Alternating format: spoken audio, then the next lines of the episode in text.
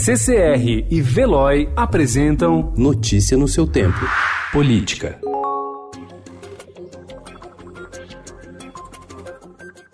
Os ministérios das áreas fim do governo não foram consultados sobre os impactos na execução de políticas públicas da extinção de 248 fundos públicos, que somam 220 bilhões de reais, prevista na reforma do Estado proposta pelo ministro da Economia Paulo Guedes. Preocupada, a ministra da Mulher, Família e Direitos Humanos, Damares Alves, se movimenta para garantir junto ao Congresso a manutenção de dois fundos ligados à sua pasta. A PEC é uma das três propostas de emenda que fazem parte da reforma do Estado, anunciada pelo presidente Jair Bolsonaro em novembro do ano passado.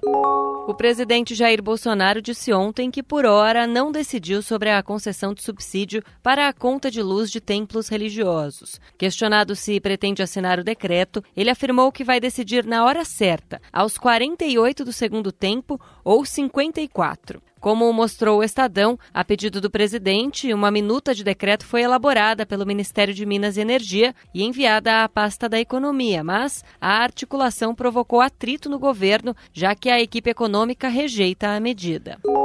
O juiz Rodrigo Parente Bettenmüller, do Distrito Federal, rejeitou ontem a denúncia apresentada pelo Ministério Público contra o presidente da Ordem dos Advogados do Brasil, Felipe Santa Cruz, acusado de cometer crime de calúnia. O episódio diz respeito a declarações de Santa Cruz sobre o ministro da Justiça, Sérgio Moro.